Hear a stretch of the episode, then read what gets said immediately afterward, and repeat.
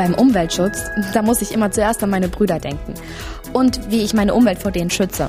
Ich meine, wenn die alle in einem Raum sind, da wird das Klima schon echt mies. Hä? Naja, Abgase und so. Boah, Rike, i. Rikes Laberbuch. Der MDR Twins Schloss Einstein Podcast.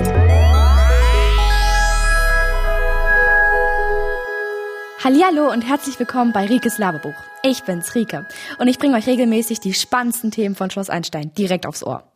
Und Martha ist bei uns, denn heute quatsche ich über Umweltschutz. Hallo Rike, hallo ihr alle.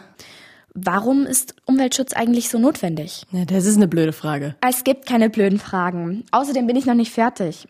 Wir reden darüber, wie Umweltschutz funktioniert und was wir tun können, um uns zu beteiligen. Außerdem will ich unbedingt wissen, wie das mit dem freiwilligen ökologischen Jahr funktioniert. Erzähl mal, was du da so machst. Doch, ist eine blöde Frage. Aber egal. Ich mache mein FÖJ auf einer Seehundstation. Also, ja, man sagt auch freiwilliges ökologisches Jahr dazu. Und wie bist du auf die Idee gekommen? Naja, das mit der Waldrettung letztes Jahr, das hat sich einfach echt gut angefühlt. Was zu bewegen. Und ich war mit meinen Eltern früher manchmal an der Nordsee in St. Peter-Ording. Da gibt's so krasse fette Sandstrände und bei Ebbe zieht sich das Wasser immer zurück. Nervt ein bisschen, weil man so weit zum Schwimmen laufen muss, aber es ist schon cool, weil da immer ein paar Robben auf den Sandbänken abhängen. Oh, süß, Robben. Robben sind aber schon Raubtiere, ne? Äh, ja. Die größten in Deutschland freilebenden Raubtiere überhaupt. Aber ja, die sind tatsächlich schon süß. Und manchmal, wenn die von ihren Eltern getrennt werden, dann heulen die halt total, weil die nach ihrer Mama rufen. Und wenn die jetzt nicht kommt, dann sterben die leider. Oh Gott, wie schrecklich. Ja, aber man kann ja bei der Seehundstation anrufen und dann kommt ein Seehundjäger. Was? Ein Jäger? Ja, die heißen nur so. Die kennen sich einfach gut mit den Tieren aus. Die sammeln die dann auf, peppeln die auf der Seehundstation wieder auf und später werden die dann teilweise wieder freigelassen.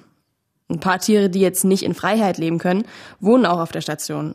Die können die Besucher dann live erleben. Ich meine, wir kümmern uns nämlich nicht nur um die Jungtiere. Bei uns gibt's auch ein großes Informationszentrum und so Forschungsprojekte. Oh, okay, cool. Und da bist du mit Till?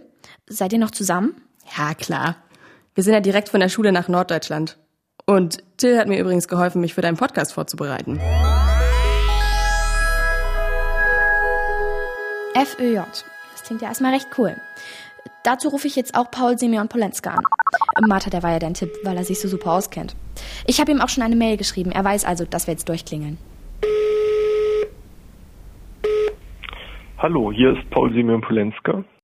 Hi, hier sind Rike und Martha. Ähm, du wolltest uns ja ein paar Fragen zum FÖJ beantworten. Hallo Rike, hallo Martha. Na, schießt mal los. Warum kennst du dich so gut mit dem FÖJ aus? Also ich bin einer von über 3000 FEJlern in Deutschland und zusammen mit den anderen Freiwilligendiensten sind wir über 100.000 Menschen in ganz Deutschland, die einen Freiwilligendienst leisten. Genau, und das FEJ hat seinen Schwerpunkt bei Ökologie und Demokratie und deswegen haben wir auch im FEJ einen Sprecher in Wesen und die SprecherInnen, die werden ähnlich wie eure Klassensprecherin gewählt und einer der fünf Bundessprecherinnen bin ich, genau. Und wir machen uns stark für mehr Wertschätzung unseres Engagements und auch zu ein paar anderen Themen im ökologischen Bereich, zum Beispiel Klimaschutz oder auch Jugendbeteiligung. Sag mal, Paul, was machst du eigentlich gerade für ein FEJ? Ich mache ein FEJ in einer Bildungseinrichtung ähm, und dort kann ich Menschen zeigen, wie nachhaltiges Leben in einer Stadt aussehen kann. Aber es gibt natürlich auch ganz andere Arbeitsbereiche, die vielleicht etwas spannender sind. Zum Beispiel ein Freund von mir macht sein FEJ auf einem Bauernhof und da arbeitet er halt jeden Tag mit Tieren.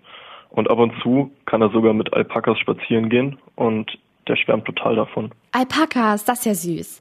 Das würde mir auch gefallen. Kann eigentlich tatsächlich jeder oder jede ein FEJ machen?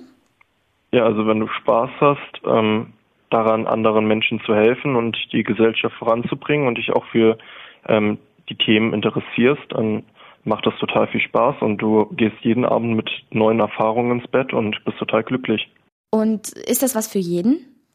Ja, also im Prinzip kann jeder mitmachen, der über 16 Jahre alt ist und die Schule beendet hat.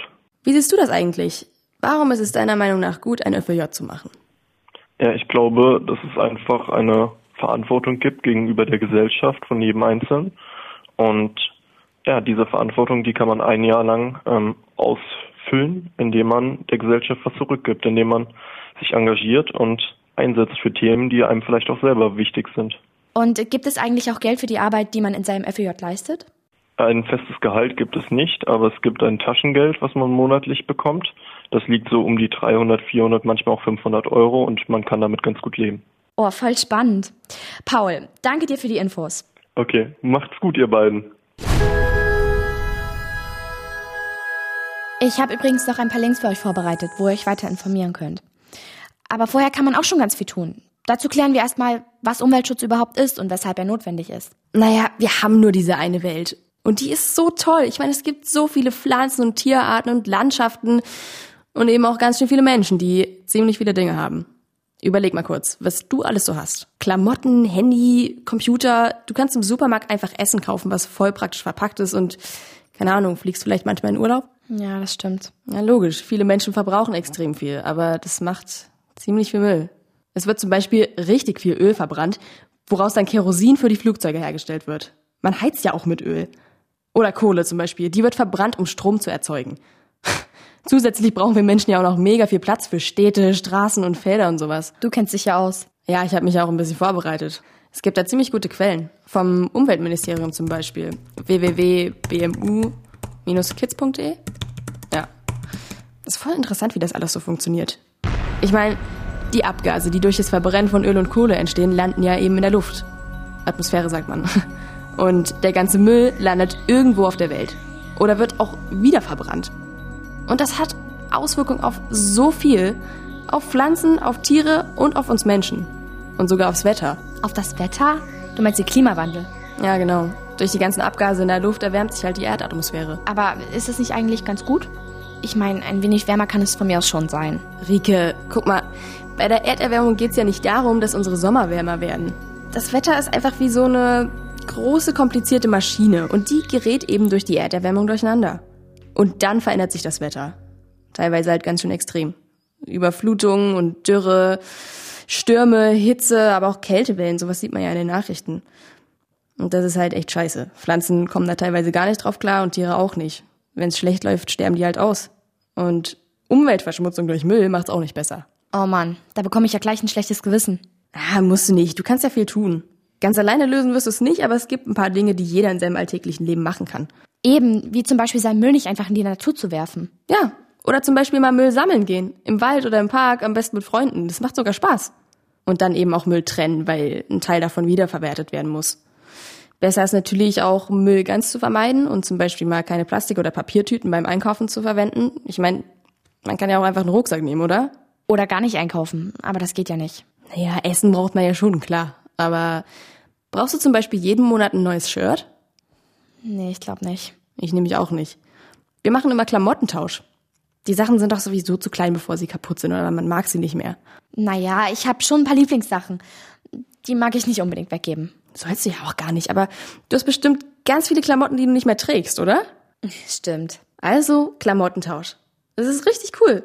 Ich meine, du bist deine alten Sachen los, hast nichts gekauft und trotzdem neue Klamotten. Siehst du, weniger Müll. Okay, also meine Lieben. Findet ihr auch, dass das eine gute Idee ist? Ich glaube, ich mache das bald mal. Ich meine, weniger kaufen, mehr tauschen, weniger Müll. Ist doch voll gut. Eigentlich ist ja mein ganzer Schrank noch voller Kram. Es ist sowieso alles viel zu voll. Vielleicht mache ich mal so einen allgemeinen großen Tausch. Das heißt dann wohl Flohmarkt. und es gibt noch was. Energiesparen.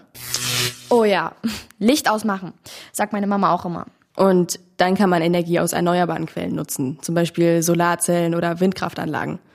Aber eben auch Heizen und Fortbewegen braucht Energie. Und die wird eben zum großen Teil dadurch erzeugt, dass man Öl, Kohle oder Holz verbrennt. Und dann entstehen Abgase und die Erde wird wärmer.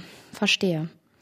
Also kann man auch etwas für die Umwelt tun, indem man Fortbewegungsmittel nutzt, die eben weniger Energie verbrauchen. Ja, genau. Lieber mal mit dem Fahrrad fahren, als sich mit dem Auto rumkutschieren zu lassen. Oder mit dem Bus. Und informiert euch ruhig weiter. Das ist so wichtig, denn ich kann hier gar nicht alles alleine erzählen. Also ich könnte noch stundenlang quatschen. Ja, du quatschst halt definitiv mehr als ich. Aber du hast doch einfach mehr Ahnung. Danke, dass du die mitgebracht hast. Die? Na, die Ahnung. und grüß Till von mir und vor allem die süßen kleinen Robben. Mach ich. Bis bald, Martha. Und bis bald, ihr alle. Einer für alle. Alle für Einstein. Tschüss. Rikes Laberbuch. Der MDR Tweens Schloss Einstein Podcast.